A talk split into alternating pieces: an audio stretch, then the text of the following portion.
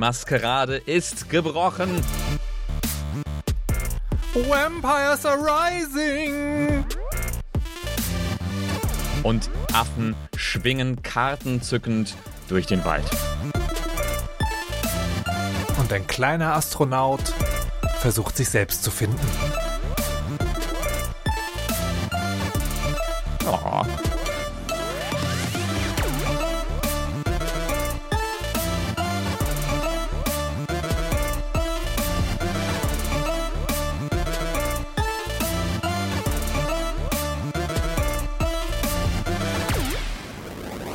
Hallo, hallo, hallo, willkommen zu einer neuen Folge in die Fresse. Ich bin Dennis und bei mir ist wie immer Markus Richter. Hallo. Hallo und guten Tag. Ich möchte gleich am Anfang äh, ein, ein kleines Disclaimer machen. Falls es sich anhört, als ob im Hintergrund heute die Welt untergeht, dann liegt es daran, dass das eine äh, In die Fresse Ferienhaus Edition ist. Ähm, ich oh, bin hier, du bist im Ferienhaus. Ich bin, ich bin in einem Ferienhaus mitten in Brandenburg mit sehr dünnen Wänden und hier kommt heute, hier fällt heute der Himmel uns auf den Kopf. Also jetzt gerade nicht, aber heute Morgen war Brennt's nicht bei euch? Zur äh, Info, Brandenburg brennt. Also zu den Tagen, wo wir das aufnehmen, gibt's irgendwie zigtausende Waldbrände, äh, weil wir in der Apokalypse leben. Dazu später in der Folge mehr. Ähm, aber äh, bei euch nicht? Äh, nee, genau, hier direkt, wo wir sind, nicht, aber es ist nah genug dran, dass wir hin und her schwanken zwischen, oh mein Gott, es fallen Tonnen vom Wasser vom Himmel, vielleicht werden wir weggeschwemmt und das ist eigentlich auch ganz gut, weil vielleicht dann der andere Weltuntergang nicht stattfindet. Who knows, who knows. I love that for you, ne? Man, ähm, äh, an einigen Stellen brennt es und an anderen Stellen flutet es. Ja. Ich finde ich find so, ah, A beautiful aber, day in the apocalypse. Aber, aber Dennis, das hat es früher auch schon gegeben, ja. Also, also, früher hat es auch schon mal geregnet. Ja, früher hat es auch schon mal, es hat auch schon mal gebrannt und früher. Es hat auch schon mal gebrannt. Und, ja. und also, und es ist ja auch nicht so, es ist ja auch nicht so, dass die Sonne Feuer macht, ne?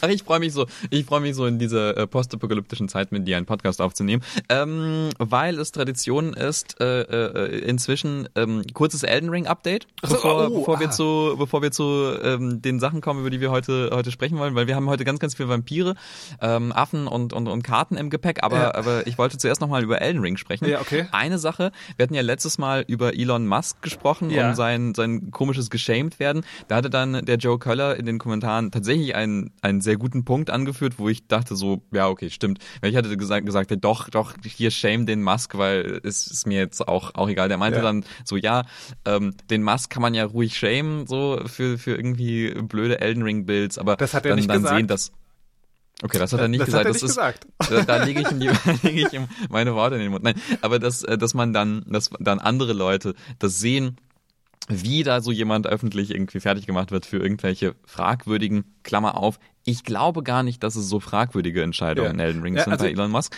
Klammer zu, und dann und sich dann schlecht fühlt und dann sich weniger willkommen fühlt, dieses Spiel auszuprobieren oder generell irgendwelche Spiele dieser dieser Art. Ja, genau, also was er, er hat es auf Englisch geschrieben, sinngemäß übersetzt hat er halt gesagt, Elon Musk wird den Tweet nicht sehen, aber deine Freunde, die, selts die mit seltsamen Builds Spaß haben, die werden das sehen und sich dann ja. komisch fühlen. Und das ist ja. interessanterweise, weißt du, ich, also ich arbeite ja fürs Radio und als Moderator. Ähm, mhm. Also mache kenn was ich, mit Worten ich, ja. beruflich. Ja.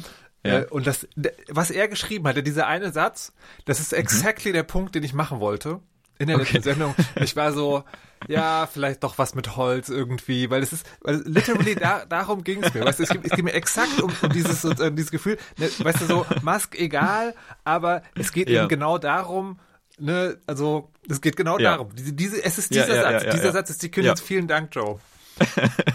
ja, und ansonsten muss ich sagen, wir hatten ja auch noch mal vor einer Weile über Invasionen geredet und dass es mir Spaß macht, Leute zu, zu invaden. Habe ich inzwischen nicht mehr, nicht mehr gemacht.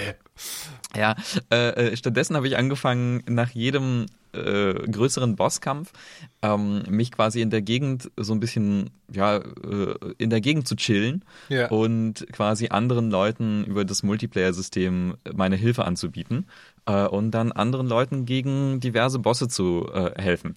Und ähm, das fühlt sich super an. Das fühlt sich total schön an. Mhm. Weil dann hat mir neulich, dann habe ich neulich gegen so Doppelgargülen Dingsies gekämpft und äh, habe da jemandem geholfen, der mir dann sogar eine nette Nachricht geschrieben hat. Also mir einfach geschrieben hat so, wow, Mensch, ach vielen Dank, das war so lieb, dass du mir da geholfen hast. Also ich war so, was? Ich habe das nur für die Rune Arcs gemacht, aber aber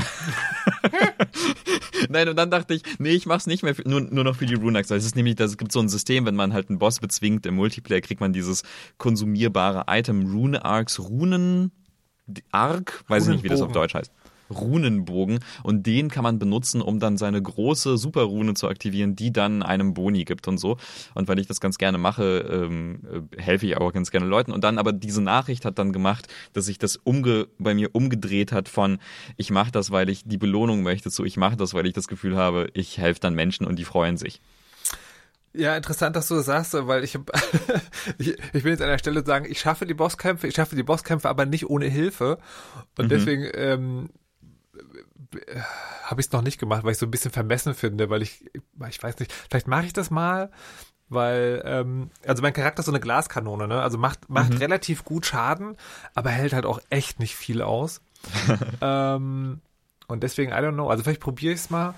Äh, ich, ich bin, ich bin generell, also ich, also ich bin generell immer noch in der, also an der Stelle zwischen Fluchen und das Spiel maximal schön finden. Was ich ganz mhm. interessant fand, ist, ich bin jetzt äh, an eine Stelle gekommen, die, wo ich gelesen habe, dass viele Spieler die sehr schwer finden. Das äh, Frost Giant Mountain Top oder wie das heißt. Mhm. Ähm, so viel weiter als ich. Und das geht relativ gut. Also da hatte mhm. ich wirklich das Gefühl, da unterteilt das Spiel in klare Abschnitte, ähm, die, die eine Herausforderung sind, die man ja aber nicht machen muss. Ähm, und die auch irgendwie schaffbar ist. Und dann kommt man an so eine Stelle, darf ich die für dich spoilern? Das ist nur ein ästhetischer Spoiler Klar. und ein kleiner Game-Spoiler. Ja, ja. Du kommst an eine Stelle, also ne, riesiges Gebirge, Schnee bedeckt, alles voller Eis und dann sozusagen bist du zwischen zwei Mount Everests quasi, also zwei mhm. sehr hoch und dazwischen ist also eine Schlucht, die geht Kilometer tief nach unten und die ist aber verbunden durch so einen Pfad und der Pfad besteht aus so einzelnen riesigen Säulen. Es ist mega majestätisch. Uh. Und, den, den, ne, und der wird bewacht von so einem Monster, das auch also kein Boss ist, aber eins von den schwereren normalen Monstern. Ähm, und dann musst du die besiegen, dann gehst du darüber. Das ist so mega majestätisch und der Blick ist so toll. Und dann trifft dich so ein riesiger Monsterfall und du stirbst. Weil am anderen Ende natürlich so ein, einer von diesen Glut, Glutgolem Gigant Metallgiganten ja, mit diesem ja, ja, ja, Und ich denke so und, und manchmal manchmal frage ich mich warum also ne, was ist was will der Künstler uns damit sagen? Weil diese Szene ist so schön, das Bild ist so majestätisch.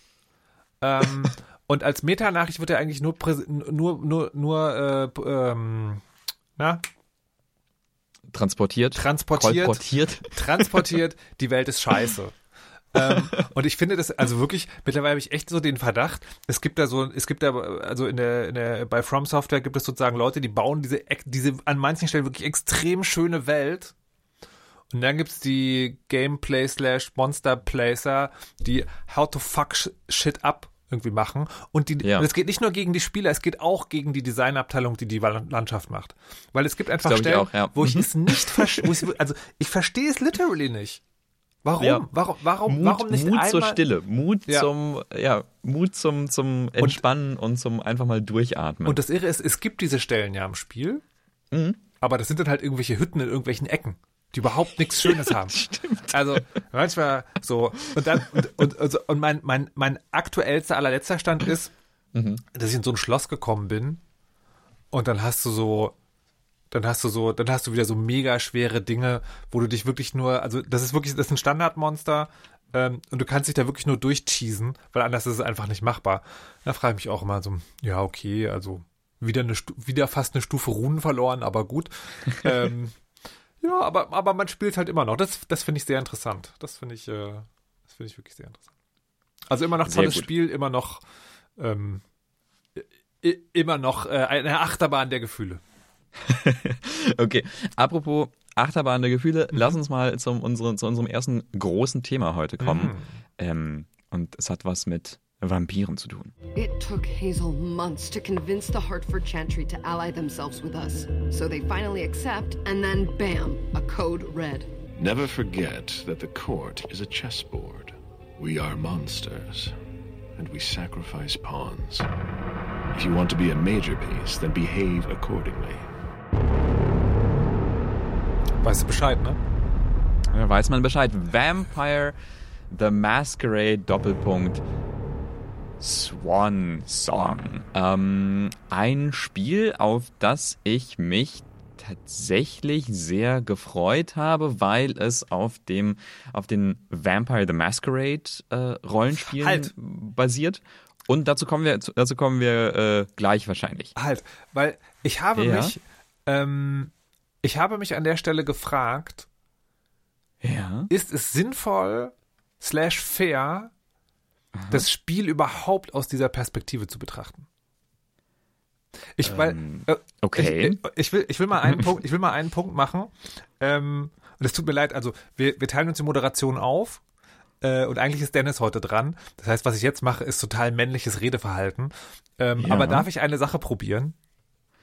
Ähm, okay. Okay. Also, ähm, wir, wir sprechen heute über ein Spiel, das ist in der klassischen Tradition von so Point-and-Click-Adventures, ähm, also sowas wie, ähm, wie ist dieses Zombie-Serien-Ding?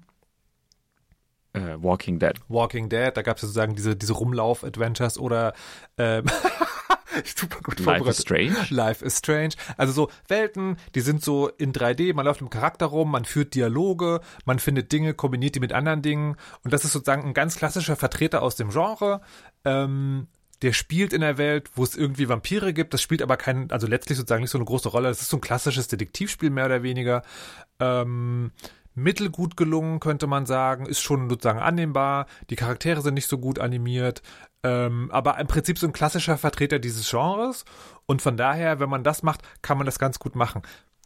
Warum habe ich das jetzt gesagt, Dennis? Warum habe ich das jetzt gesagt? Ich weiß es nicht. Weil mit allem, was du gleich erzählen wirst, wie ich vermute, mhm. ähm, baut man eine Erwartungshaltung auf, an der ich glaube, das Spiel scheitern muss.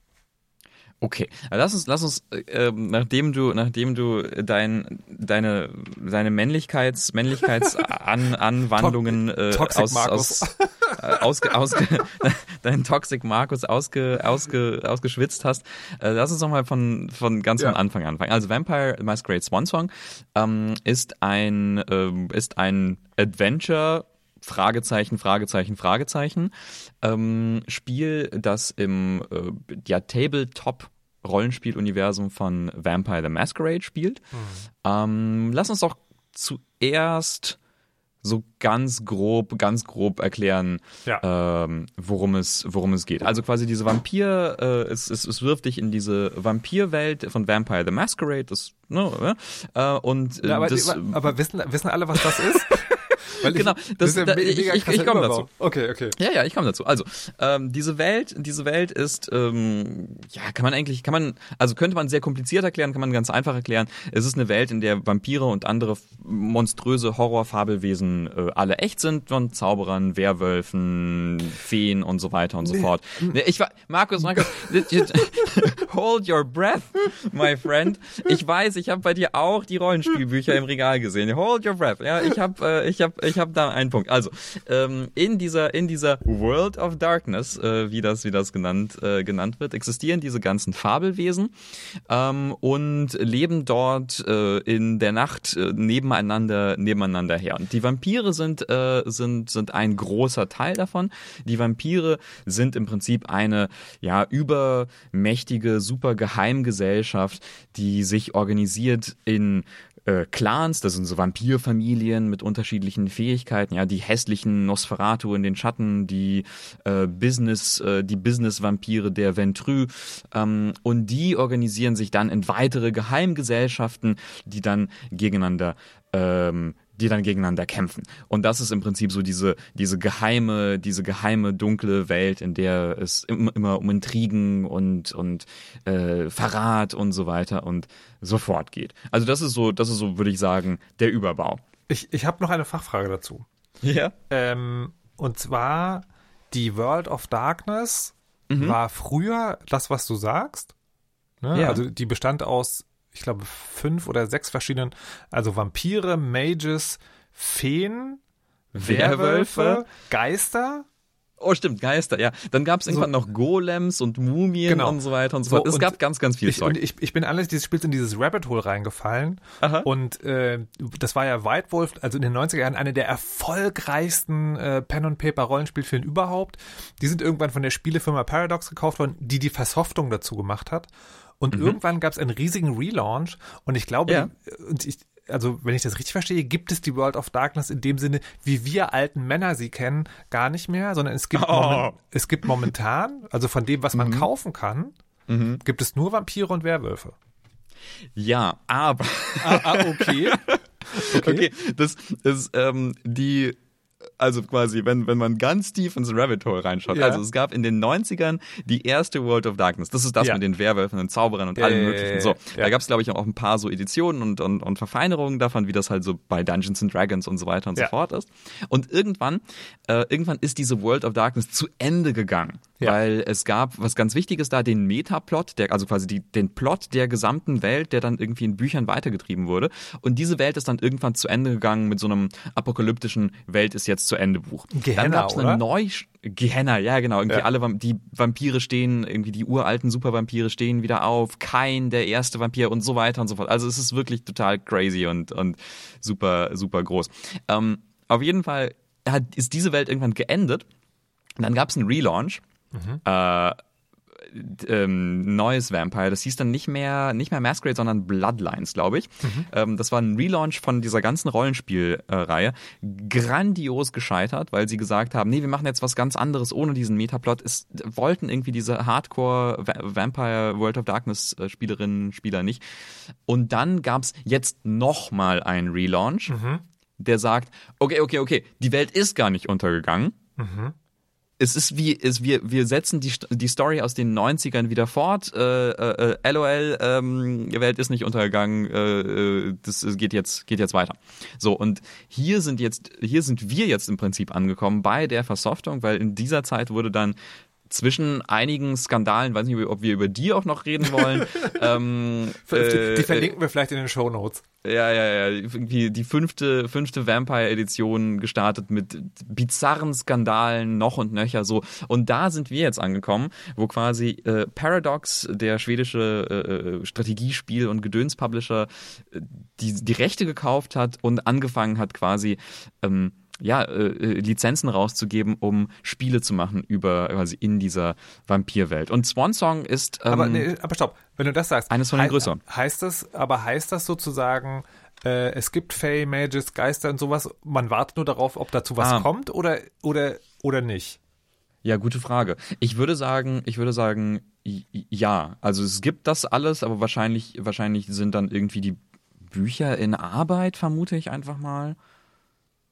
Also ich denke, ich denke, das wird dann irgendwann, irgendwann kommen, falls es, falls diese Edition erfolgreich genug ist und Leute sagen, dazu bringt, das wirklich zu spielen. Wenn, wenn diese Sendung ein Tweet wäre, würde ich jetzt drunter kommentieren, remind me of this in three years.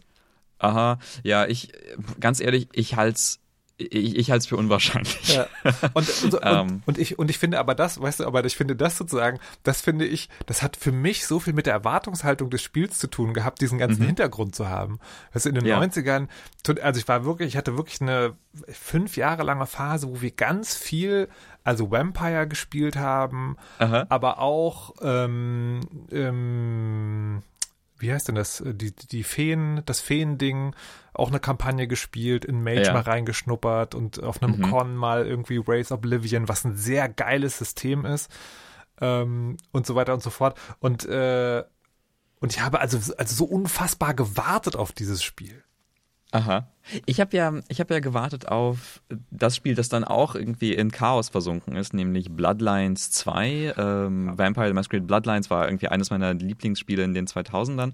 Ähm, da sollte eine Fortsetzung kommen, ist auch gnadenlos irgendwie zusammengekracht ähm, inmitten von diesem ganzen Vampire-Chaos. Und Swan Song ist, ist aber quasi ein, so das erste größere ja. fancy Spiel in diesem Universum. Deswegen. Du hast völlig, du hast völlig recht. Ich habe nicht auf das Spiel gewartet. sondern ich habe Zeit meines Lebens auf ein schönes Vampire the Masquerade Spiel gewartet. Da hast du völlig ja, recht. Ja, ja. Naja, und jetzt haben wir Swan Song. Und also Also, ja, lass uns da mal drüber reden. Also, wie, wie kann man das beschreiben? Wir haben ja schon, schon erwähnt, ähm, so Referenzpunkte, Life is Strange, Walking Dead. Also, äh, es ist ein 3D-Spiel, Third Person und sieht irgendwie seinen Charakter, läuft durch eine, durch eine fancy Welt, liefert sich Gespräche mit unterschiedlichen Charakteren und löst, ja, so Puzzle mhm. im Prinzip. Ähm, und äh, wir haben äh, in diesem Spiel äh, es mit drei Charakteren zu tun, die man in unterschiedlichen Szenarien steuert. Mhm. Und es geht, also, ja, es, es, es ne, das ist, ist ne, das, ne, also das ist halt interessant, ne? Weil ja. ähm, als jemand, der das System kennt, bricht es für mich völlig, weil das haben wir noch gar nicht erwähnt. Ein ganz, ja. ein ganz wichtiges, warum heißt denn das Vampire the Masquerade? Das heißt Vampire mhm. the Masquerade, weil diese Vampirgesellschaft, die Dennis gerade beschrieben hat, hat ein oberstes Gebot und das oberste Gebot ist, die Menschheit darf nicht wissen, dass es uns gibt. Also das ist sozusagen, im Prinzip ist das das Spiel, die geheime Weltverschwörung. Ja? Die Vampire mhm. sind hinter den Kulissen, regeln da alles, aber es, es darf nicht bekannt werden. Es darf nicht bekannt werden. Und, und das heißt auch, eine ganz klassische Erzählung in, in dieser Welt, aber auch in vielen Spielen, ist eben sozusagen ein Sterblicher wird zum, also kommt mit dieser Welt in Kontakt. Ne, so langsam. Ja. Also du, es ist quasi eine Welt, wie wir sie haben, und dann stellt sich heraus, aha, der Vorhang fällt, zack, neue Welt und dann muss man sich da zurechtfinden, dann gibt es Dinge und so weiter und so fort. Und das macht Swansong eben nicht. Nee, äh, es schmeißt dich nämlich quasi direkt rein in ja. diese, äh, als Vampir im ja. Prinzip. Ja. Also, also nicht nur, nicht hm. nur ist es klar, dass Vampir ist, sondern die, äh, diese Gesellschaft, die Camarilla, hat ein so kompliziertes, grob an Adligen, äh, an Aristokratien äh, erinnerndes System. Und zum Beispiel heißt in einer Stadt, die, die, die, die, die, die, der politische, der geopolitische Verwaltungsbezirk sozusagen ist ein Hof. So. ja. Und das Spiel fängt dann an mit, hier sind die drei Charaktere, die sind am Hof von Boston und da ist was ganz Schlimmes passiert. Ja, und man ist so, also, ähm, und weil ich ja irgendwie jetzt auch die, die neueren Bücher gelesen habe, war ich so, ah ja, mh, okay, ich verstehe das, aber war auch ein bisschen überfordert davon. Aber wenn man das nicht kennt, möchte ich, möchte ich mir gar nicht vorstellen, wie verwirrt man dann ist. Und deswegen habe ich so toxisch am Anfang dich unterbrochen. Ja, weil ja, ich weiß ja, es nicht und ich kann mir aber vorstellen, dass es funktioniert. Weißt du, also also ich glaube auch, ich glaube eher, es funktioniert nicht. Ich halte das auch sozusagen für, für überhaupt nicht gut gemacht. Vor allen Dingen, das Spiel macht Referenzpunkte, legt dir nahe, du musst die kennen und dann kannst du die lesen in so A4 Seiten langen Texten, die du über den Bildschirm scrollen musst. So, aber aber vielleicht geht es ja doch, weißt du, weil es gibt ja Spiele oder also nee, also nicht nur Spiele, sondern es gibt ja Popkultur, die wirft dich in einen völlig fremden Kosmos. Mhm. Weißt du, und sagt erstmal, das ist so komm damit klar. Ja, ja, ja.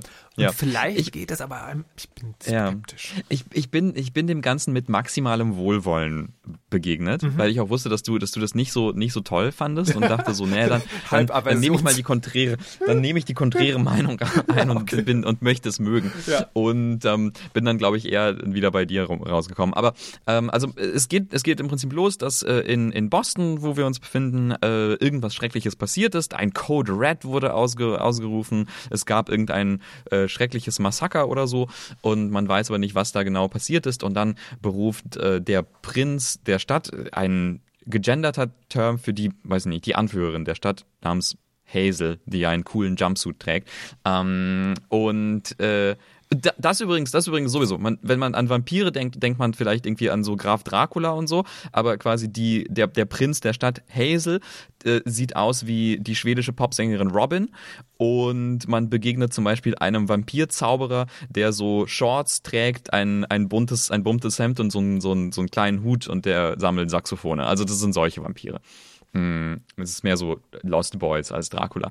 Naja, und auf jeden Fall, sie beruft dann ihre drei, ähm, äh, drei Lieutenants ein um äh, den Fall zu knacken und rauszufinden, was los ist. Das ist dann im Prinzip so, hier wird die, die Vampir-Spielerparty, Spielerinnenparty versammelt. Da gibt es äh, MM, eine äh, coole Clubbesitzerin äh, aus dem Clan Toreador, die irgendwie super charmant ist und äh, alle bequatschen kann und Einsicht hat in die Auren von Menschen und so. Dann gibt es, äh, dann gibt es äh, Galeb Basori, einen alten äh, Ventrue adligen Business-Vampir, der so eine Art Vampir-Sheriff ist. Er ist witzigerweise, er ist nicht der Sheriff. Äh, es gibt, es gibt noch den Sheriff, aber er ist nicht der Sheriff. Er ist so eine Art, er ist so eine Art Hitman vielleicht. Ähm, und dann gibt es, dann gibt es noch Leisha, eine äh, äh, Vampirin aus dem Clan der Malkavianer, die crazy Vampire, die komische Visionen haben und so weiter und so fort. Und die sollen jetzt quasi äh, diesen Fall lösen. Und das macht dann man dann quasi in diesem Adventure-Dings. Erstes, erstes Ding, was ich im Spiel hart ankreiden muss. Aha. Der Cast ist technisch gesehen divers. Ja. Ne, also ähm, eine schwarze Frau.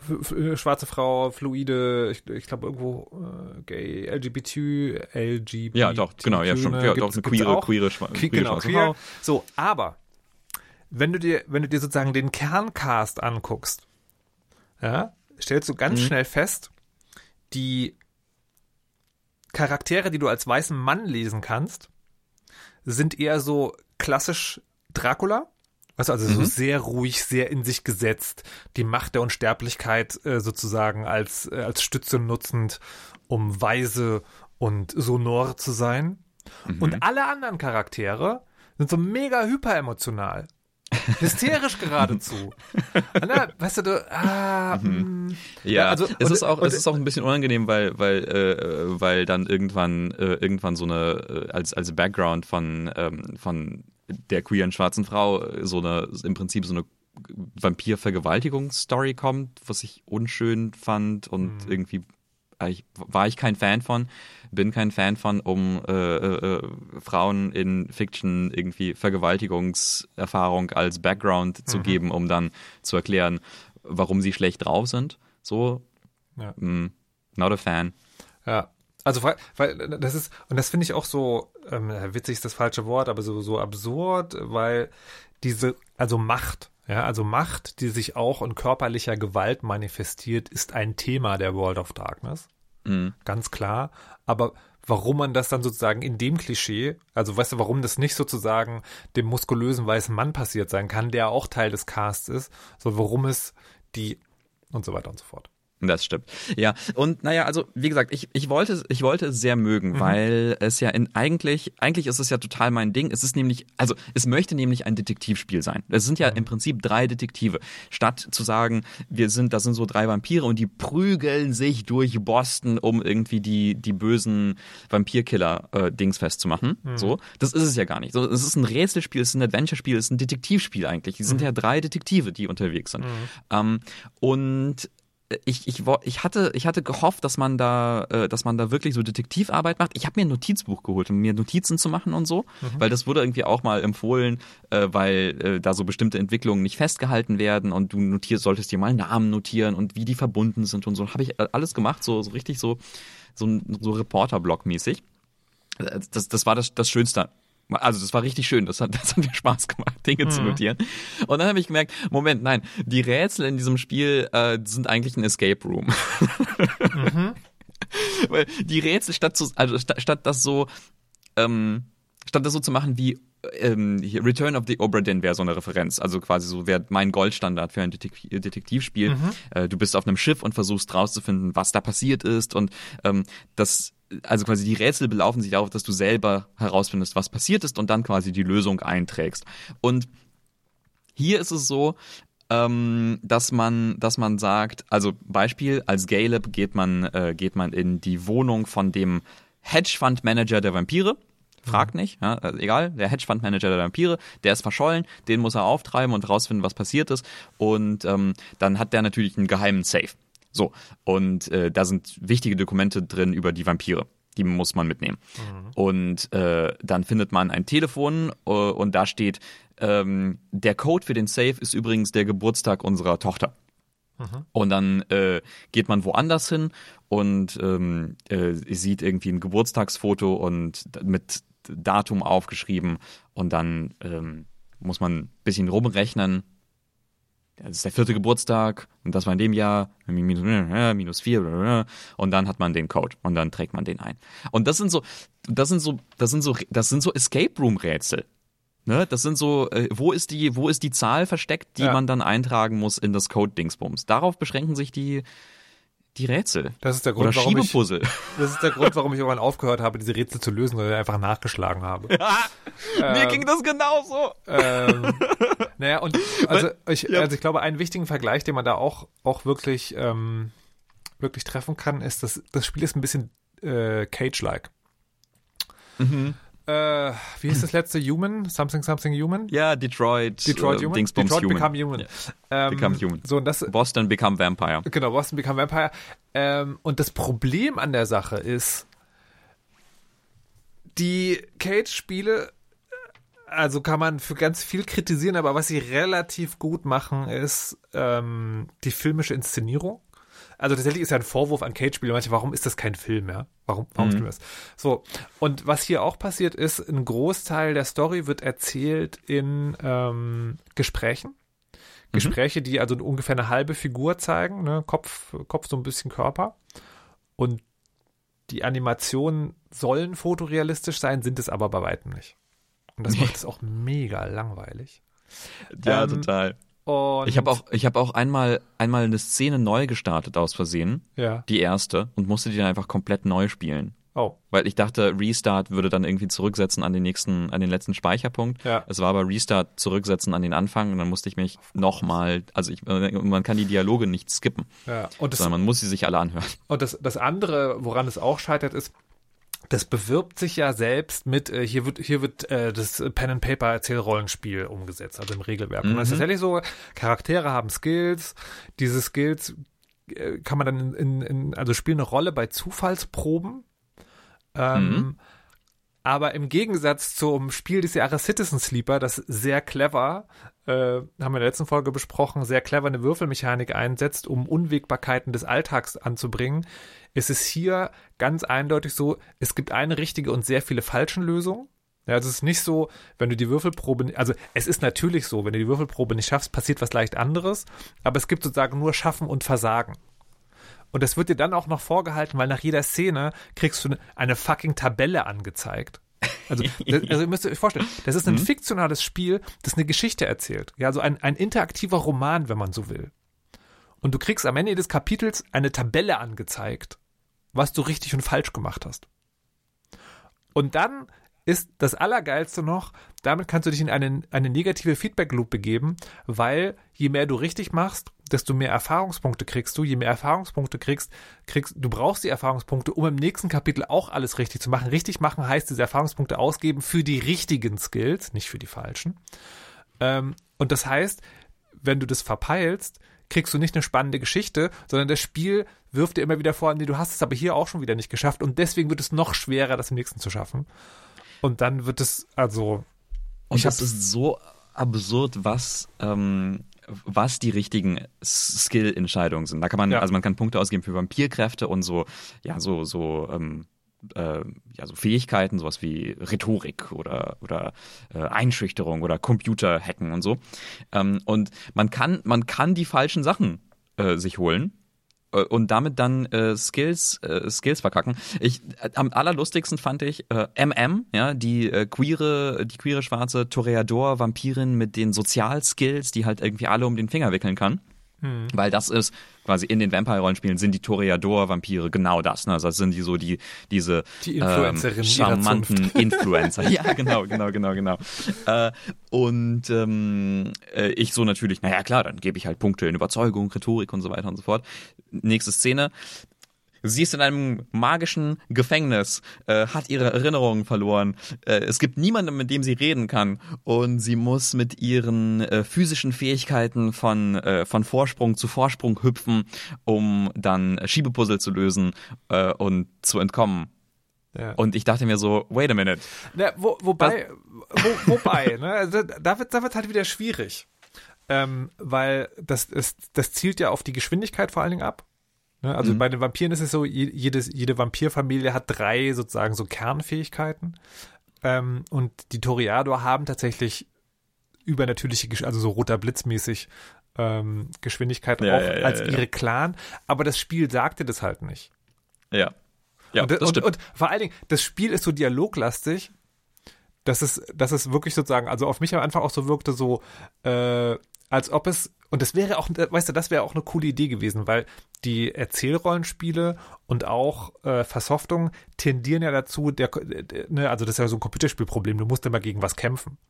Ne, tendieren mhm. ja dazu, Vampire als Kampfmaschine darzustellen. Und das wäre ja ein cooler Erwartungsbruch gewesen, zu sagen, äh, hier, guck mal, dieses Spiel ist total, da wird die Geschichte erzählt, ne? also der Vampir als Narrationsmaschine. Mhm. Ähm, und dann lässt du dich darauf ein und sagst, natürlich äh, ne, dieses irgendwie Beeinflussen von Menschen, das ist natürlich, was die Toriador tatsächlich im Kern ausmacht. Und das Spiel, haha, nein. es ist zwar ein Geschichtenerzählspiel, aber du musst es trotzdem wie ein Actionspiel leveln. Das ja. ist schon alles sehr absurd. Ich, und, und, und äh, eine Sache, die ich unglaublich lustig fand, das habe ich aus einer, äh, in einer PCGamer.com Review, glaube ich, gelesen. Das fand ich so lustig von wegen. Es gibt ja in diesem Spiel auch so Bosskämpfe, also es mhm. sind so Dialog-Bosskämpfe, wo man so bestimmte, mhm. ja, richtige Auswahlmöglichkeiten, Dialogauswahlmöglichkeiten machen muss. Äh, dieses tatsächlich, das ist tatsächlich richtig spannend. Also ich weiß nicht, ich fand generell ähm, die die Gespräche hier wirklich spannend, weil ich wirklich bei jeder Antwort gezittert habe, ist das richtig, ist das, sage ich hier was Richtiges, komme ich hier irgendwie äh, und so. Und ja. dann gibt es diese Dialog-Bosskämpfe, wo das nochmal so ein bisschen hochgedreht ist. Äh, eigentlich total geile Idee.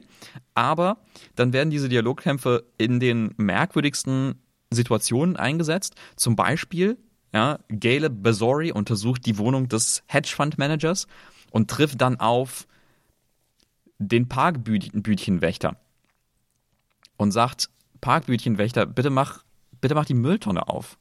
Ich möchte durch den Müll wühlen. Ich bin ein 200, alter, 200 Jahre alter Vampir. Ich muss, ich muss durch den Müll wühlen. Und es ist so, wow. So, was, was in meinem Leben habe ich falsch gemacht, dass ich das mache? Und der Parkwächter, der auch so ein Vampir ist, aber ein sehr, sehr schwacher, sagt, nee, nee, du, das möchte ich nicht machen. So. Wow. Was? Ich bin ein 200 Jahre alter Vampir und ich streite gerade mit einem Parkwächter in einem Dialog-Boss-Battle, dass er mir eine Mülltonne äh, naja, aufmachen aber, aber, muss. Aber weißt du, auch, auch das wieder, auch das wieder ist, ist ja im Kern eine gute Idee, ne? Weil das, ja. das ist ja eben, das ist ja im Prinzip das Spannende an der Maskerade. Du bist diese ja, unglaublich ja. mächtige Maschine, du darfst aber nicht deine Kräfte einsetzen. Ne? Und deswegen wäre es eigentlich fast noch cooler gewesen, dieser Parkwächter wäre ein Mensch, aber ein relativ störrischer Mensch und die Szene ist halt relativ belebt und dann scheiterst du als dieser 200 Jahre alte Vampir an diesem, an diesem sozusagen dummen Menschen, oder nicht, nee, nicht ja. dumm, das ist Quatsch. Dumm, also dumm sagt man sowieso nicht, sondern äh, einfach sozusagen an diesem Menschen, wo du weißt, du könntest ihn wie eine Fliege an der Wand zerquetschen. Das geht aber nicht. Ja. So. Ja, ja, und das wäre halt total cool. Aber das Spiel hat immer sozusagen diese Ideen, die irgendwie so, oder wo ich oder du vielleicht auch, man glaubt sozusagen, das könnte man cool erzählen, tut es aber nicht.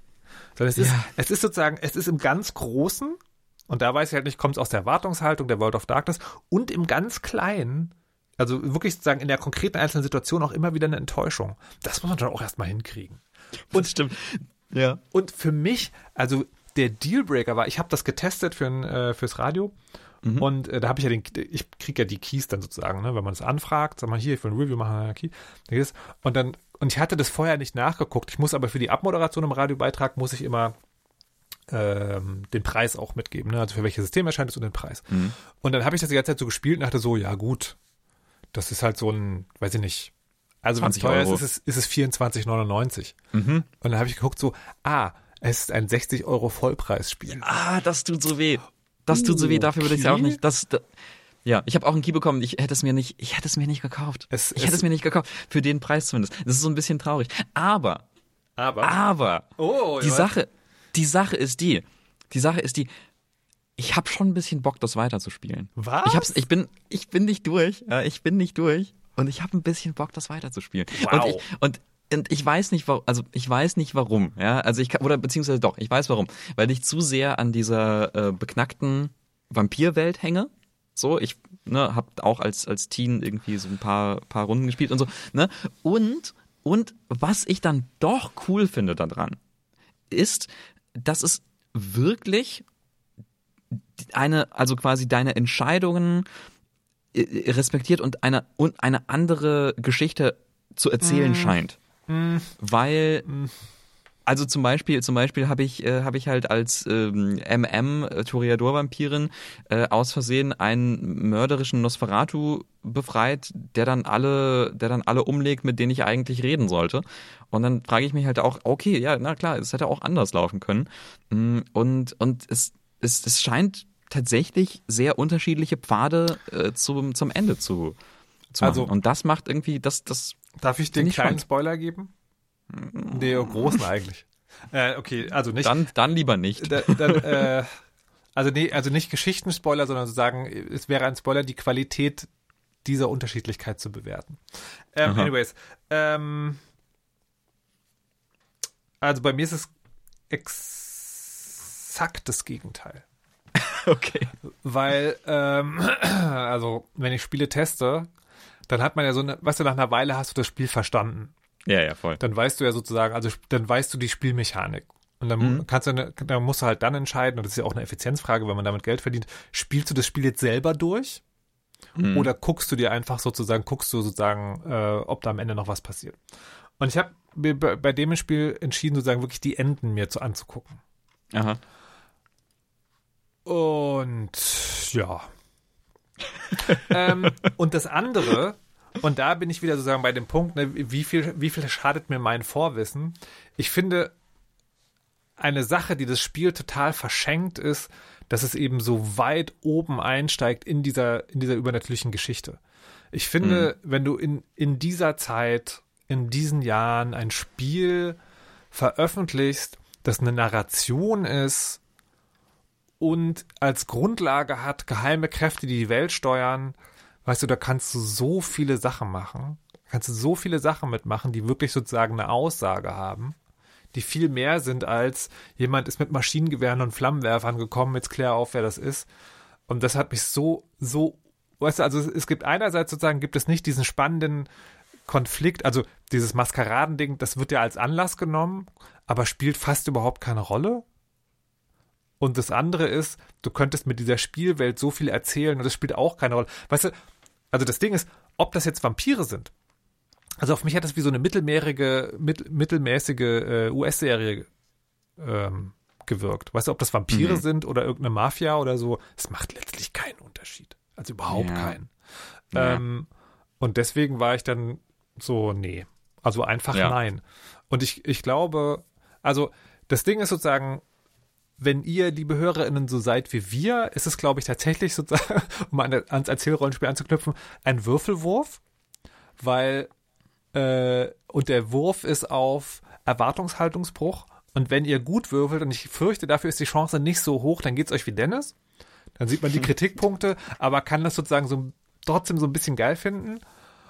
Und der andere Teil, wo die Chance, glaube ich, viel höher ist, ist so dieses, ich habe das in so gute Erinnerung und was ist das denn bitte? Also vielleicht, ja. und das ist das Letzte, was ich dazu sagen möchte, äh, ist es wie, ihr wisst, wie geil ein Burger schmecken kann. Also so ein handgemachter Mega-Burger. Und habt den jahrelang nicht gegessen und denkt, also wieder so richtig geilen Burger, das, das, das wär's doch jetzt mal. Und dann geht ihr zu McDonalds. Oh, wow, okay. Ich würde noch, wollte noch sagen, ähm, es gibt noch ein paar, paar ähm, Vampire the Masquerade Alternativen. Mhm. Es gibt nämlich ähm, so zwei Choose Your Own Adventure Spiele, die sehr gut sein sollen, die ich mir aber noch nicht angeschaut habe. Mhm. Vielleicht habt ihr Hörerinnen und Hörer euch das angeschaut, könnt dann irgendwie sagen, wie die sind. Coteries of New York heißt eins davon. Und ähm, es gibt noch, es kommt noch irgendwann bald raus äh, ein, ähm, ein Spiel äh, namens Nighthawks. Das spielt zwar nicht in der offiziellen Vampire the Masquerade Welt, äh, ist aber also quasi, also quasi die Off-Brand-Version davon, geschrieben von äh, Richard Cobbett, den ich sehr, sehr gerne habe, ein sehr, sehr lustiger britischer Autor äh, und Spielekritiker. Mm, da freue ich mich drauf. Und vielleicht, wer weiß, vielleicht kommt ja Bloodlines 2 irgendwann wirklich raus. Vielleicht werden wir sehen. Wir hoffen es alle. Wir hoffen es alle. Und jetzt ähm, in den Dschungel, bitte.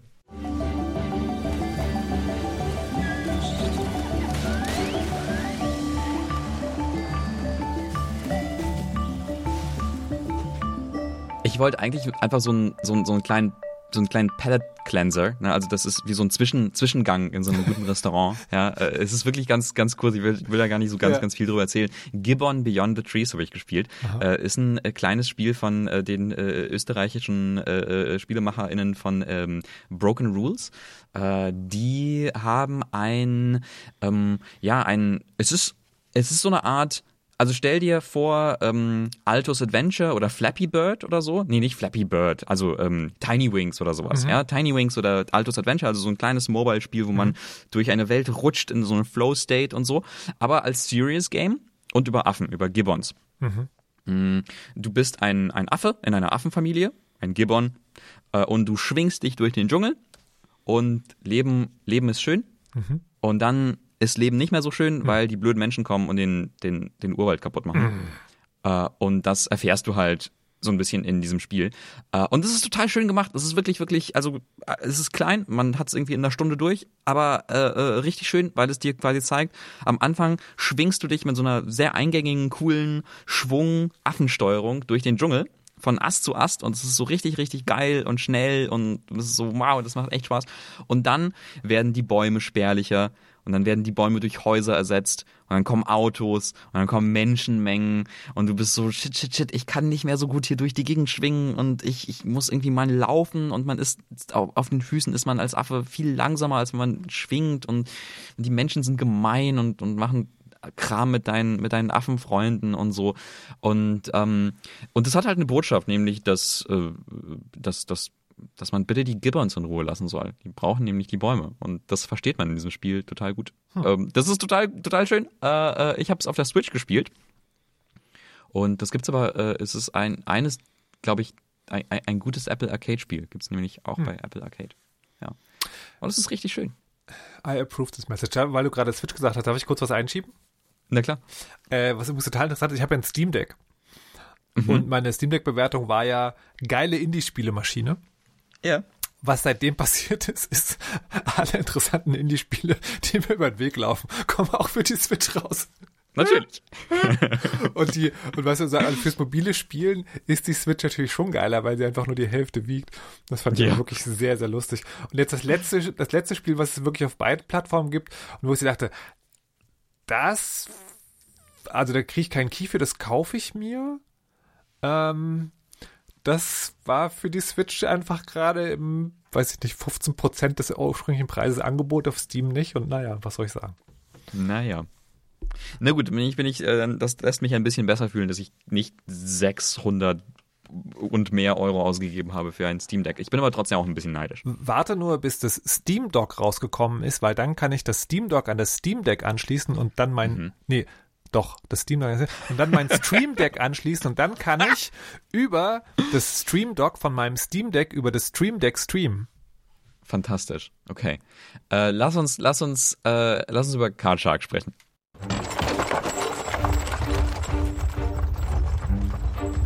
Man sitzt in einer Kutsche, man fährt durchs Frankreich des 18. Jahrhunderts, von Ort zu Ort, um Leute auszunehmen.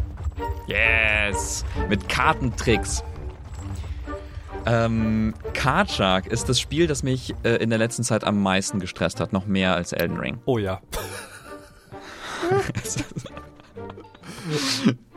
das ist so hart. Also, ich meine, ähm, das ist ja, das ist ja eine richtig, also es ist eine richtig coole Idee. Es sieht vor allem fantastisch aus. Ich weiß gar nicht, wie ich den Stil beschreiben soll. Es ist wie, ähm, ja, wie so zum Leben. Ja, wie so ein zum Leben erwecktes Kinderbuch aus dem 16. Jahrhundert oder sowas in der Art. Ja, das sind so, eine, also so ist nicht Aquarell, aber es ist sozusagen so, also ich glaube, mit, sieht, er ähnelt an Tusche gezeichnet. Ja. Äh, und sind halt so Zeichenfiguren und auch Zeichenhintergründe und das ist also der, wirklich der Vergleich ist sozusagen äh, Kinderbuch nicht im Sinne von kindlich, sondern im Sinne von der, der, der Flächigkeit der Zeichnung. Das Einzige, was mir sozusagen contemporary für Erwachsene einfallen würde, ist Charles Wess. Es gibt, ich weiß nicht, ob mhm. ihr Stardust von Neil Gaiman kennt, das Buch. Das mhm. gibt es in der illustrierten Variante von Charles West. Und am ehesten, aber dann doch noch sehr viel verspielter, ist das eine Grafik, die mich daran erinnert. Ja, also äh, optisch ist es wirklich äh, phänomenal. Sollte man sich wirklich unbedingt anschauen. Und ähm, die Idee ist, du bist ein stummer französischer Bursche, mhm. äh, der auf einen ähm, merkwürdigen, äh, merkwürdigen, äh, ja, Con-Artist, Kartentrickser, Betrüger äh, trifft. Der auf einer historischen Figur basiert? Auf einer historischen Figur. Der Name ist, jetzt habe ich gerade den Namen vergessen. Der Graf von Saint-Germain. Ah, ich habe diesen Namen verdrängt, weil mich dieses Spiel so gestresst hat. Ähm, ähm, und der nimmt dich unter seine Fittiche, Fittiche um ähm, die französische Adelsgesellschaft auszunehmen und dabei eine große Vampirverschwörung aufzudecken. Ich weiß nicht, ich habe es nicht durchgespielt. Vielleicht kommen Vampire vor. Kommen Vampire vor? Nein, okay. okay, keine Vampire diesmal. Keine Vampire. Hm. Okay, ja, und das macht man dann in äh, einer Reihe von immer komplexer werdenden Minispielen. Ja, und jedes Minispiel ist ein Kartentrick. Jedes also, Minispiel ist ein echter Kartentrick, ja. ja. Naja, also tatsächlich nicht ganz echt. Es ist entweder sozusagen wirklich die spielerische Umsetzung eines echten Kartentricks oder es ist dem nachempfunden. Also gerade, es gibt irgendwie 28 mhm. kann man insgesamt lernen und gerade am Ende werden die wirklich mega komplex und ich habe einen Entwickler in einem äh, Interview gelesen und die meinten also am Ende äh, ist sozusagen der Geist des Kartentricks tatsächlich da, aber es ist möglicherweise nicht das, das ganze Ding, weil das dann wirklich äh, zu kompliziert gewesen wäre. Und das wird einfach, also spielerisch umgesetzt wird es, dir wird der Kartentrick erzählt, also erklärt, eben in besagter Kutsche meistens. Ähm, und dann hat das sozusagen so eine Abfolge von Button- und Joystick-Bewegungen, die dann nachbilden. Du mischst das Deck, du markierst ein, in, der, in dem Deck eine Karte, äh, du hebst in einer bestimmten Art und Weise ab und so weiter. Das ist ja wirklich ein Geschicklichkeitsspiel. Das Gemeine ist aber, es hat zwei sozusagen Dinge, die das Spiel zusätzlich schwieriger machen. Es gibt immer wieder Sachen, die musst du dir merken.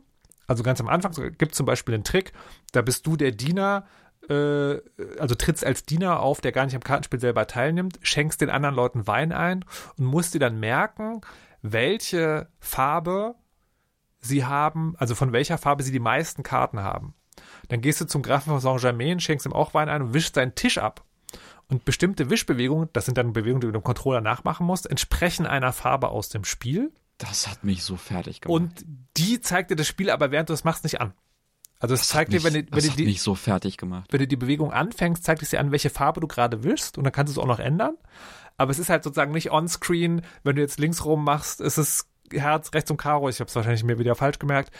Ähm, das ist die eine Schwierigkeit. Die andere Schwierigkeit ist, du hast so einen Verdachtsbalken. Also der Gegenspieler äh, fängt ganz links an und wenn er ganz rechts ankommt, dann fliegt deine Betrügerei auf. Und je länger du für die einzelnen Sachen brauchst, desto weiter wandert er nach rechts. Ja, du kannst also nicht, nicht einfach, einfach die ganze Zeit diesen Tisch wischen nach links und ja. rechts und oben und unten und der Graf so, mm, ich verstehe nicht, was du da, was du mir sagen willst und die anderen so, was tut der da? Was wischt ja. er irgendwie den, den Tisch? Ja. Ja, und dann fliegt es irgendwann auf und du musst die gesamte Szene neu spielen. Na, du verlierst einfach Geld. Ähm, ja, und du musst dann, und du musst ja die, du musst ja, weil du quasi jede Szene schaffen musst, um weiterzukommen ja. im Spiel. Es ist ja kein, kein Karten, quasi, es ist, es ist nicht wirklich so ein ähm, Kartenbetrüger-Simulator, wo du einfach durch die Gegend ziehst und Geld verdienst oder so, sondern äh, äh es, es erzählt schon eine Geschichte und du musst die einzelnen Level schaffen, um die Geschichte voranzutreiben. Äh, also, also so ja, also ne, nicht, dass der Eindruck ersteht, äh, das Scheitern, sondern du hast verschiedene Orte zur Auswahl und da musst du Geld setzen und du kannst sozusagen, und, und ein Level ist zu Ende in der Regel, wenn du dreimal gespielt hast. Mhm. Du kannst aber auch beim, nach dem zweiten Spiel sagen so, ah, das reicht mir, liebe Leute, vielen Dank. Und dafür wirst du nicht bestraft. Also du musst dann zwar später nochmal hin, um es dann zu schaffen, aber du wirst nicht bestraft. Das andere Ende ist, du übernimmst dich und wirst halt erwischt. Mhm. Und dann wird's schwierig. Ja. Dann wird's äh, richtig schwierig. Ja. Zeitweise. ja, genau. Es ist, es ist zum Glück, also es ist, man kann es auch als eine Art Permadeath Roguelike Spiel spielen, wenn man einfach das stressigste Erlebnis aller Zeiten haben ja. möchte. Äh, würde ich nicht empfehlen. Ich hatte angefangen auf dem Standard-Schwierigkeitsgrad, es gibt so Schwierigkeitsgrade zum, äh, zum Auswählen. Standard-Schwierigkeitsgrad keine Hints. Man kann, man kann nämlich auch so Hints freischalten. Das, dann sagt dir das zum Beispiel, übrigens, die meisten Karten waren mhm. Peak oder was auch immer. Ja. Und dann bist du so, ah ja, klar. Äh, und ich habe das alles ausgemacht und habe, äh, weiß nicht, einen Abend gespielt, Puls, Puls 180, keine Ahnung, äh, Schweiß überströmt, dann ja. irgendwann aufgegeben, auf leicht gestellt, Hints angemacht, äh, ähm, mir Hilfskarten, Trickspieler aus der Elden Ring Welt beschwört und so weiter und so fort. Ähm, Es, ich, es ist richtig, es ist richtig schwer. Aber das finde das find ich ganz interessant, weil ich hatte diesen Stress auch und fand den Stress aber insofern ganz geil, weil er, glaube ich, in der übertragenen Variante sehr, sehr, sehr, sehr gut transportiert, welchem Stress du ausgesetzt bist, wenn du ein echter Betrüger bist. Ja. Ich glaube, das funktioniert wirklich gut. Ich fand es ja. dann aber am Ende trotzdem schade, dass der einfachste Schwierigkeitsgrad nicht gemacht ist als, ähm, also ich hätte mir bei so einem Spiel als einfachsten Schwierigkeitsgrad vorgestellt, die, äh, die wird angezeigt, was du machen musst. Mhm. Ne, also selbst, selbst die Hints sind ja so, du musst dann, während du das machst, noch eine extra Taste drücken, dann wird der Hint dir angezeigt und dann musst du dich aber immer noch erinnern, was du machen musst. Und einfachste Schwierigkeitsstufe und das, die, die wird tatsächlich angepriesen, als wenn dich nur die Geschichte interessiert. Ähm, einfachste Schwierigkeitsstufe hätte ich gedacht, also man kann es natürlich ganz krass sehen, dass man sagt, äh, einfach Knopf drücken, Kartentrick aus, Kartentrick ausführen. Ähm, aber äh, ganz einfachste hätte ich gedacht, als dir wird angezeigt, du musst jetzt, äh, also die häufigsten Karten waren Herz, das heißt, du musst dreimal links den den Stick machen. Mhm. Das hätte ich sozusagen schön gefunden. Und das, und das ist auch, da ist auch so, so ein kleiner Widerspruch zwischen, ne, willst du die Geschichte erleben oder die Spielherausforderung meistern? Ja. Ja, es ist ich, es hat aber auch so, also wirklich, es hat coole Momente, wo, wo hm. wirklich so der, die Geschichte und die, die, Spielmechaniken und so das Erlebnis des, des Kartentrickbetrügers wirklich krass gut zusammen, zusammengehen mhm. und so. Also, weil ich hatte dann irgendwann mir auch gesagt, nee, es geht nicht so, wie, wie man andere Spiele spielt, dass du irgendwie ein kleines Tutorial angezeigt bekommst, sondern kannst du das schon machen, weil äh, das Tutorial wird dir eigentlich auch ständig ständig angezeigt und dir wird ständig gesagt, was du machen sollst, mhm. sondern dann sitze ich in dieser Kutsche und übe wirklich 10, 15 Minuten lang diesen einen Trick, um den zu verstehen mhm. und um quasi das handwerklich hinzubekommen. So, wann flicke ich den äh, äh, Analogstick nach links, wann nach rechts, wann mache ich das, das, das, das Timing davon, wann werfe ich die Karte so und so, ähm, wie, wie muss ich zählen, wenn äh, der, der Graph äh, der, der zweite ist von, von links, wann der dritte mhm. von links und so. Und das ist ein bisschen cool. Also das ist schon, ja. das ist schon eine coole Idee, äh, dass, dass, dass dir ja das Gefühl zu geben, diese Tricks auszuführen. Mhm. Das ist krass. Ja. ja Aber so, so stressig. Ich, ich habe übrigens eine, eine, eine, ein Problem mit dem Spiel. Ähm, und das, das würde ich gerne sozusagen jetzt äh, hier so ein bisschen Therapiesitzungsmäßig ja. nochmal aufbringen, weil das habe ich im, im Test nicht angesprochen, am offiziellen Test weil ähm, ich finde, das ist ein gutes Spiel. Mhm. Ich, das hat sozusagen einzelne Kritikpunkte, die ich auch schon gesagt habe. Ich finde es aber, das ist sozusagen durchgehend ein gutes Spiel. Ich bin damit aber echt nicht warm geworden. Mhm. Und ich weiß gar nicht warum. Mhm. Weißt du, also du hast so ein Spiel, guckst es an, denkst so, Grafik super, Geschichte super, Idee super, Spielmechanik total solide umgesetzt. Ich hätte es mir ein bisschen einfacher gewünscht, aber egal aber irgendwie, es hat gar nicht Klick gemacht.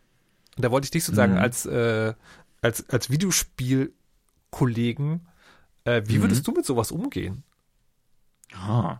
Weil es ist, es ist sozusagen. Als, als Kritiker meinst du? Ja, genau. Weil äh, von, von allem, was ich sagen will, es ist wirklich, wirklich ein gutes Spiel. Probiert es aus. Es ja. ist sehr gut, aber irgendwie für mich, aber wenn, wenn mich jemand fragt, was fühlst du da, Markus, sage ich so, ja, also das mit dem Stress war ganz gut, aber irgendwie so, ich habe ich hab jetzt gar nicht das Bedürfnis, das weiterzuspielen, obwohl ich also, und das verstehe ich nicht so richtig. What the ja. fuck? Also ich würde das auf jeden Fall hinterfragen als Gefühl und als relevant auffassen, weil das ist ja, ja ein, ein, äh, ein valides, ein valides Gefühl, dass man dann sagt, es, es müsste ja eigentlich alles zusammenpassen, aber irgendwie macht es nicht Klick. Ja. Und ähm, ja, ich weiß nicht, ich weiß nicht, warum das, warum das hier bei dir sein könnte. Also ich glaube, bei mir war es, weil ähm, Aha, du hast es äh, auch. Ja, ja, doch, doch schon, weil ich, weil ich einerseits, also weil ich, also bei mir war es irgendwann so, ich war dann interessiert so an dieser Verschwörungsgeschichte, die dann aufgerollt ja. wird und wollte da, mh, da irgendwie mehr wissen. Also dann wird irgendwie die Story spannender. Äh, aber dann sind die, diese ganzen Geschicklichkeitstrickserei-Spiele im Weg. Hm. Also ja. mir zumindest. Ich habe aufgehört, als es mir angefangen hat, ähm, Fechten beizubringen. Mhm. Ein extrem stressiger Moment. wo man dir sagt, okay, du musst äh, quasi äh, matchen, was der andere macht und dann musst du aber einmal am Ende was anderes machen und die Steuerung ist links unten ne, und Mitte und, und, mhm. und so weiter und so fort und du musst das und dann, also im Prinzip ist das dann so äh, äh, quasi in kurzer Folge wird dir angezeigt, oben, Mitte, oben, unten, Mitte und dann musst du auch oben, unten, Mitte, Mitte, oh, oh, oh, dann hab ich wieder vergessen. Hm. So, und naja, äh, so, so wird das, so wird das gemacht. Und also, dann war ich, war ich irgendwann so, nee, ich möchte, ich würde gerne die Geschichte wissen, aber, aber das, das, ich, kann ich das bitte skippen? Also könnte man das tatsächlich zusammenfassen mit äh, ein bisschen zu sehr in die eigene Spielmechanik verliebt? ja. Mhm. oder andersrum sozusagen ein, ein, weiteres Mal ein Argument für Niedrigschwelligkeit. Wenn man ja. eine Geschichte erzählen will, sollte man dafür sorgen, dass die Spielmechanik nicht der Weg dahin, den Weg dahin verbaut? Ja, ich glaube, man, man, äh, man sollte sich sowas anschauen wie äh, Papers, Please, dass das quasi in Perfektion gemacht hat, der Passkontrollsimulator, der dann eine Geschichte über die dystopische äh, Gesellschaft erzählt oder diktatorische, totalitäre Gesellschaft erzählt, in der man dann gelandet ist. Und da ist es ja auch so, ja, es hat irgendwie diese Spielmechanik da drin, die du meistern kannst und das macht Spaß, aber es ist nicht notwendig, sie zu meistern und es passiert immer wieder was Neues und dann ist das Spiel vorbei. Also quasi zu sagen, es, äh, es kann, es kennt genau es, es weiß genau, wann es irgendwie it's well it overstayed its welcome so so von hm. wegen es weiß ganz genau, wann wann es die Party zu verlassen hat. Hm. Ähm, und ähm, ja genau, und, entweder äh, entweder das oder die Schwierigkeit oder tatsächlich sozusagen eine Schwierigkeitsgrad ja. einführen, der sagt, erlebe die ja. Geschichte. Ja, und Card, ja genau, und Card Shark ist so, schenk mir noch einen Wein, ein Bursche und sag mir, ob da, sag mir, wie viele Peak-Karten da, da hängen müssen. Oh, oh, bitte Not sag again. mir doch was denn. ja, okay. Okay, cool. Jetzt. Na dann, Vampire. Rise from your deathless slumber. The rulers of the night have returned. The vampires are rising.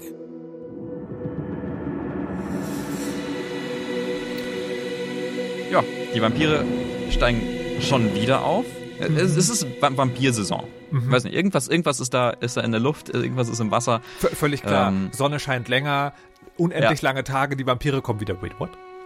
Da, ich da, ich glaube, da kann man, da kann man irgendwas, kann man irgendwas, äh, irgendwas da drin interpretieren. Oder, oder vielleicht sagen wir, das ist, es ist Zeit für ein großes Vampir-Revival. Ja. V-Rising ist quasi das, das andere große Vampirspiel und das ähm, bei weitem erfolgreichere und beliebtere. Es ist ein Survival Crafting Multiplayer Dingsbums Spiel mhm. ähm, und es hat ähm, ich weiß im Moment was zwei Millionen Mal wurde das verkauft oder sowas irgendwie irgendwie sowas. Also es ist im Prinzip so ein zweites Walheim, im, so ein bisschen. Ah, okay.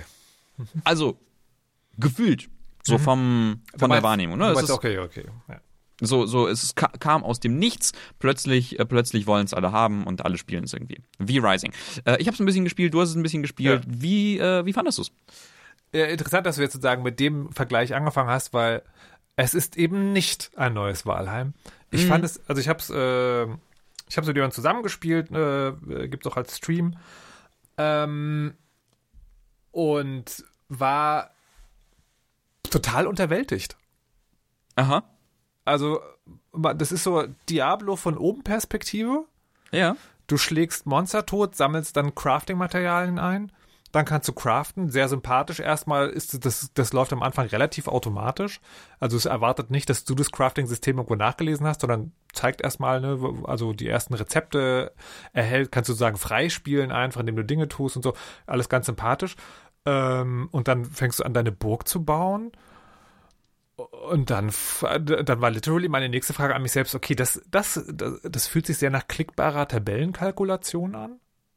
mhm. ähm, ja, weiß auch nicht. So, dann habe ich das, keine Ahnung, wir haben das so zwei, drei Stunden gespielt und äh, das war's dann auch. Ja, ja, ging, hm, ging mir witzigerweise ähnlich. Also ich habe es mit, äh, mit Freunden gespielt äh, und wir haben es uns alle, äh, ich habe ich hab alle genötigt, das zu kaufen. Oh. Sorry. Nein, oh. ähm, it's, it's fine. Ich glaube, wir spielen, wir werden, werden das nochmal noch mal spielen. Ja. Aber ähm, was, was ich, ich habe alle da, dazu genötigt, das zu kaufen, nachdem ich es das erste Mal selber kurz alleine ausprobiert habe mhm. und folgendes total cool fand. Äh, ich finde, der Stil ist fun.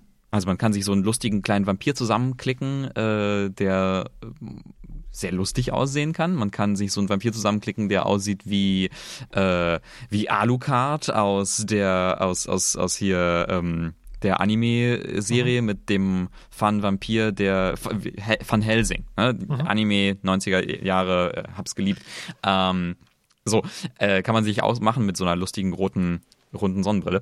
Und äh, es fühlt sich gut an, äh, da rumzuklicken und rumzulaufen und Monster platt zu hauen, also Diablo-mäßig. Ähm, viel besser als Kämpfe in Valheim zum Beispiel. Fand ich gar und, nicht. Echt? Ich ja. fand, es hat so, es hat so, nee, ich, ich, ich fand, es war so punchy, so rusch, rusch, nee, crunchy. ich fand, ich fand's echt, also Walheim war eine Survival-Welt, wo die Kämpfe sich wirklich nach Survival angefühlt haben. Mhm. Ähm, und V-Rising ist, war so, ist so auf der Hälfte zwischen Walheim und einem echten Diablo.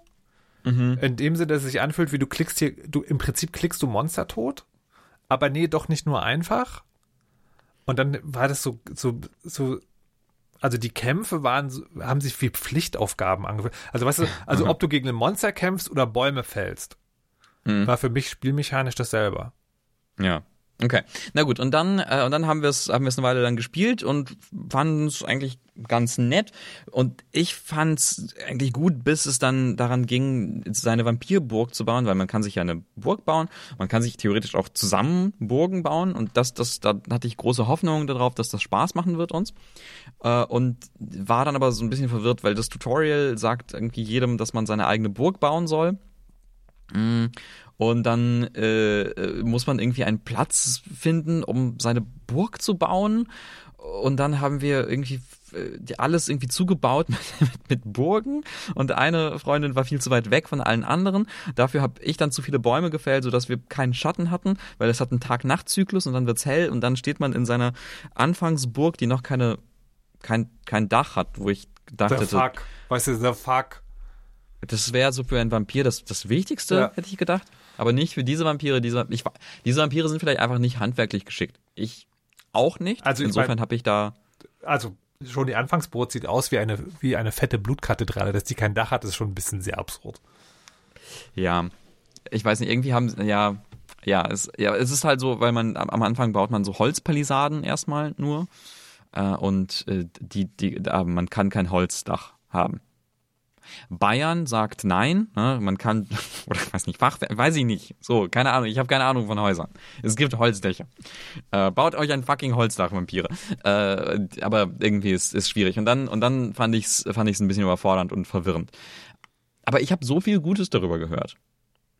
Also ich habe so, so viel Gutes darüber gehört, dass man dann irgendwie ganz viele Fähigkeiten freischaltet und dass es spannend wird und man kann sich als in eine Oma verwandeln und in Menschenstädte rein und so. Man kann, äh, was ich ja total toll daran, also oder vielversprechend daran finde, man kann es mit, mit bis zu, ähm, ich glaube, bis zu 40 Leute auf einem Server spielen. Hm, bis zu 16 Leute im Clan, glaube ich.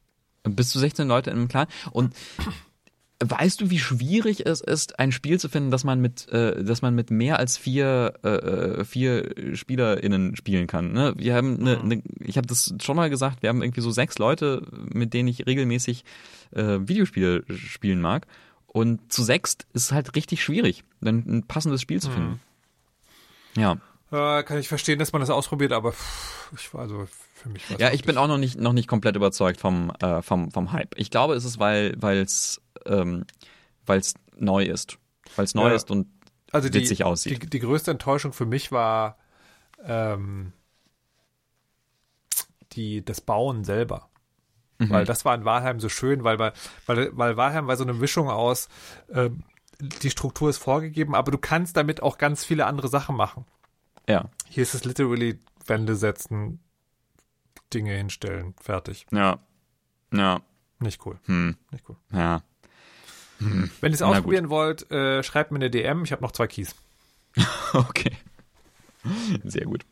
Dann lass uns, dann lass uns doch äh, etwas äh, auf etwas erbaulicherem ähm, äh, quasi rausgehen, mhm. was überhaupt kein Videospiel ist.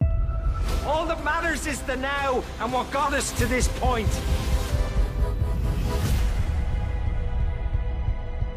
We're the traveling symphony.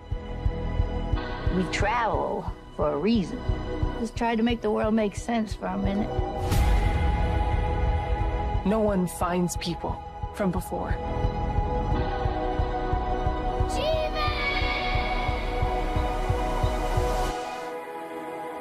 So, how many people have we seen now?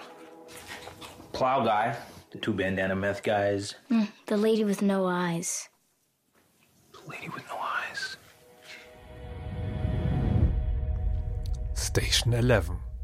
Station 11. Ich habe mich so gefreut, als ich gesehen habe, dass du darüber sprechen möchtest, denn ja. ähm, das ist äh, also das ist mein ähm, Serie oder Film des Jahres bisher. Also es ist das, was mhm. mich dieses Jahr am meisten berührt hat von so äh, Dinge angucken. Hm. Seine zehn, zehn Folgen lange Miniserie nennt man das dann, glaube ich, heutzutage. Mhm. Ist eine Romanverfilmung. Ähm, und es, was kann man, was kann man darüber sagen? Äh, es, es geht um natürlich Postapokalypse, äh, eine witzig in Anführungszeichen in unserer Zeit äh, grippeähnliche Superkrankheit hat die Welt total entvölkert. Ich glaube, Überlebensrate ist ein, einer in tausend, eine in tausend. Äh, und die Serie erzählt in relativ verklausulierten Flashbacks die Geschichte von mehreren Menschen vor und nach der Pandemie und mhm. als verbindendes Element gibt es ein leider fiktives Comicbook, Station 11, ähm, was für manche der Charaktere eine wichtige Rolle spielt. Ja, und es, äh, es ist die Haupt, also es gibt mehrere Hauptrollen, aber so die Top, Top Billing, würde ich sagen, ja. hat, äh, hat da Mackenzie Davis, die eine meiner Lieblingsschauspielerinnen ist. Ist das die junge oder die alte? Die alte. Weil ich finde ähm, die junge sehr viel wichtiger und sehr die, viel besser. Ja, ja, die, die Junge ist phänomenal. Also es wird halt quasi, äh, die, die, die Hauptfigur ist halt diese, diese Theaterschauspielerin ähm, und die wird halt gezeigt als kleines Kind äh, am Beginn, beim, bei Beginn der Pandemie und dann als erwachsene Frau äh, quasi in der Postapokalypse. Mm, und äh, Mackenzie Davis. Lawler, um sozusagen ja. nicht zu sagen, das junge Mädchen. Ja, ja, ja, äh, sie ist unglaublich. Also äh, äh, Iris und ich saßen da so mit, mit offener Kinnlade und waren so, holy shit, ähm, ist die gut. Und ähm, aber Mackenzie Davis ist so, ist so eine meiner Lieblingsschauspielerinnen, weil sie auch so toll ist in äh, Halt and Catch Fire, meiner anderen Lieblingsserie mit Mackenzie Davis. Äh, und ähm, äh, ist auch in ein paar anderen Sachen sehr, sehr toll. Mm, und ich, ich weiß nicht, ich, ich habe, ähm, das ist so eine, einer der wenigen Serien, wo ich dann mit, mit Tränen in den Augen da saß und so. Ist, also es ist einfach, einfach so eine tolle, tolle Show, wo es um, um, um Trauer geht, um irgendwie wie der, der Tod eines Menschen, irgendwie die, die, Tod einer ganzen Welt ist und es ist einfach es ist, es ist wunderschön und es, es geht um Heilung, um Kunst, weil es geht ja in der Postapokalypse um, äh, um diese Traveling Company, also es ist im Prinzip eine Shakespeare-Truppe, eine Shakespeare-Theatergruppe, äh, die in Kutschen durch die Postapokalypse zieht und ähm, Hamlet aufführt und andere und andere Stücke äh, und wie sie halt durch die Gegend zieht das ist so ein bisschen die, die Klammer auch davon. Und Hamlet das, das eigentlich so nicht aufführt, auch wichtiger Punkt. Hamlet eigentlich, stimmt, ja. Stimmt, stimmt, stimmt, stimmt, stimmt, stimmt, stimmt. Ja. ja. Und es gibt halt, es, es, es ist auch, ich finde es auch visuell so, so cool gemacht, weil dann, ähm, weil man dann sieht irgendwie die Kostüme, die sie irgendwie basteln für ihre, für ihre Shakespeare-Aufführung sind ja dann natürlich irgendwie so Materialien, die halt da so rumliegen, ähm, irgendwie Elektronikgegenstände, die sie zusammentackern, die längst nicht nicht mehr funktionieren und so, äh, um dann irgendwie äh, ja Adelskostüme zu bauen und so. Es ist es ist so cool und dann gibt es halt so viele unterschiedliche Gruppierungen, denen man dann äh, denen man dann äh, begegnet, die die wirklich ähm, ja die wirklich einfallsreich sind und berührend. Und was, was ich halt so, so cool fand, ist es ist eine Postapokalypse-Story, wo man, also ich denke dann an sowas wie, wie die Walking Dead Serie oder sowas, ähm, wo es ja dann darum geht, man trifft immer irgendwie krassere, crazy Gruppen, die irgendwie immer brutaler und, und, und krasser sind und furchtbarer und sich mit Innereien einschmieren und so weiter und so fort, weil Menschen drehen völlig ab und werden blutrünstige Monster und wir sind die eigentlichen Monster und so weiter und so fort. Und das ist natürlich auch cool, aber hier, weiß nicht, ich hatte das Gefühl, es ist eine viel glaubhaftere Vision davon, halt wie ja. die Menschheit nach einer Katastrophe das, überlebt. Das fand ich total interessant, ne, weil die äh, weil dort ist die Apokalypse so ein bisschen, also es gibt Verrückte und es gibt auch Mörder und die haben auch freiere Mhm. Hand als in der, sagen, äh, vorapokalyptischen Zivilisation, aber trotzdem hat es sowas, sowas pragmatisch sozusagen, es gibt halt einfach Orte und in der Regel sozusagen gibt es halt nicht nur verrückte Mörder. Und da hat sich in mir Ja. alles gesträubt und dann war ich so, ja, das liegt aber wahrscheinlich wirklich daran, weil ich kenne es halt nur aus Computerspielen, Büchern und Fernsehserien, dass halt alles voller verrückter Leute ist. Aber vielleicht ist Ja. die Postapokalypse nicht unbedingt Mad Max, who knows. Ähm, Ja. Was ich finde total schwer, was Inhaltliches drüber zu sagen, weil, weil, weil es, glaube ich, viel verrät. Ich wollte drüber sprechen, weil ich das eine ganz außergewöhnliche Fernsehserie finde und weil ich kann für mich nur sagen, ähm, das Wichtigste ist für mich, dass das Theater und TV verbindet irgendwie, fand ich so. Also es gibt so, also die Art und Weise, wie diese Zeitszenen zusammengetackert, also die Zeitebenen zusammengetackert sind, erinnern mich sehr an einen Bühnenwechsel, ne? aber er ist trotzdem sehr viel, sehr viel häufiger, als man das in einem Theater hinkriegen würde, aber halt trotzdem erinnert es mich irgendwie daran. Und das Schauspiel ist halt stellenweise so, also an den Rand zur Unglaubwürdigkeit overacted, wie es das im Theater ist.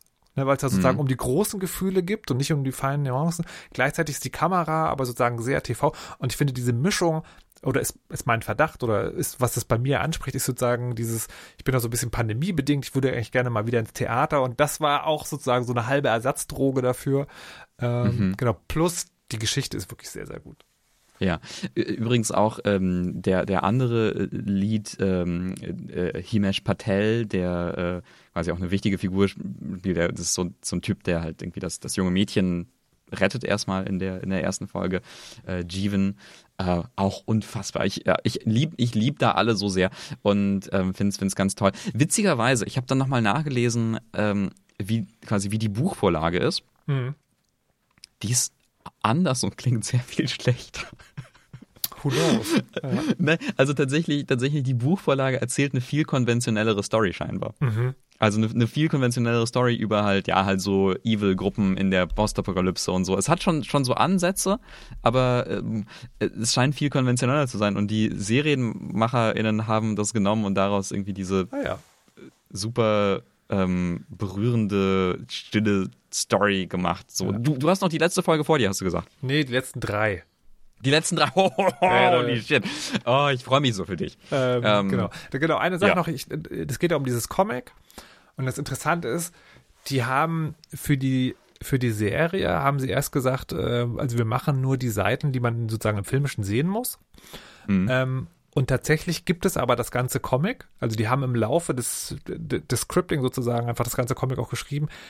Also es gibt es inhaltlich, aber nur im Rahmen sozusagen des Drehbuchs. Es ist nie produziert worden und ich finde es unfassbar Oh. schade, weil ich würde das so gerne lesen. Das wäre so gut. Ja. Also ich Ja. weiß nicht, ob es gut wäre, das Comic, aber ich würde es so gerne lesen, weil die, weil die ganze Serie halt drauf basiert. Das wäre auch so Ja, der, der perfekte Medienbruch nochmal. Äh, man weiß es nicht, ob, ob, das, ob der Comic am Ende gar nicht, gar nicht so spektakulär ist wie der, also alle sind, oder viele Figuren in der, in der Serie sind besessen von diesem Comic Ja. und man weiß gar nicht, naja, vielleicht ist dieser Comic gar nicht, gar nicht so krass, aber irgend, irgendwas daran hat sie total, total berührt und, und, und gefesselt. Und ich finde, das ist auch so eine schöne, so eine schöne Message, so von wegen für die Macht von, von, von Kunst und von, Ja. von Fiktion und sowas, dass das irgendwie so eine ganz berührende äh, Eigenschaften hat für ganz bestimmte Leute und man weiß irgendwie nicht, was, was, das, was das macht mit Leuten. Mhm. Ja. Ich find's richtig gut. Also ich kann es wirklich nur, äh, nur empfehlen, wenn man, äh, wenn man irgendwie so d- drei Folgen lang Nägelkauend da sitzt und dann, dann sieben Folgen danach irgendwie so mit, mit feuchten Augen auf der Couch sitzen mag, äh, um irgendwie für alle Charaktere dort zu routen und sie, sie irgendwie alle in ihr, in, ins Herz zu schließen. Ähm, absolut, kann ich, kann ich sehr empfehlen. Und danach Halt and Catch Fire mit Mackenzie Davis. Ich muss ja, das du jetzt vielleicht als Sakrileg empfinden. Ich fand die Erwachsene, äh, schau, also die Mackenzie ich fand die nicht so, die hatte für mich so ein bisschen Elijah Wood Syndrom. mhm. Sie macht, sie hat so große Augen und damit guckt Sie in die Gegend. riesige das, Augen. Das Ja. ist, das ist ein bisschen, was da passiert. Also ich meine, es ist auch der Charakter, von daher passt es, aber Ja, ja. Ich fand, Ja. also gerade im Gegensatz zu der jungen Kirsten, Mhm. also stinkt die leider ein bisschen ab, das muss man sagen. Na gut. äh, ich, äh, Agree to disagree. Agree to disagree, aber, aber okay. Ähm, anyways, ich glaube, wir sind, wir sind durch für, yes. äh, für, für heute. Das war, es war äh, sehr schön. Viele Vampire. Indeed. Yes. Viele Vampire. Vampire. Ähm, aber nicht mal so richtig gut, ne? Ah, die armen nicht Vampire. Nicht so richtig gut. Die armen Vampire. Ja, vielleicht habt ihr äh, äh, gute Vampire, die mhm. ihr mögt und uns empfehlen mögt, dann sagt, sagt Bescheid. Ähm, weil do. ich weiß nicht, äh, ich hänge ja immer noch an Vampire Bloodlines 1 und habe das eine Weile lang immer wieder regelmäßig gespielt. Es ist immer noch ein tolles Spiel. Ich möchte gerne eine Fortsetzung haben. Ja, wir nehmen Tipps an, äh, ob und wenn ja, wann Bloodlines 2 erscheinen wird. Stimmt, wir können einen Wettpool aufmachen. Ja. Sehr gut. In die Fresse Bloodlines Wettpool äh, machen wir machen wir auf und ansonsten hören wir uns in der nächsten Folge. Wir freuen uns natürlich über Kommentare, Bewertungen, liebe Worte, äh, ähm, Mails. Weiterempfehlungen. Äh, und genau, äh, Weiterempfehlungen. Und ansonsten, äh, stimmt, äh, wer äh, auch wie Rising ausprobieren möchte, der kann sich bei Markus melden. Yes. Sehr gut. Dann? Na dann. Bis zum nächsten Mal. Vielen Dank fürs Zuhören. Bis zum nächsten Mal. Macht's gut. Ciao. Tschüss.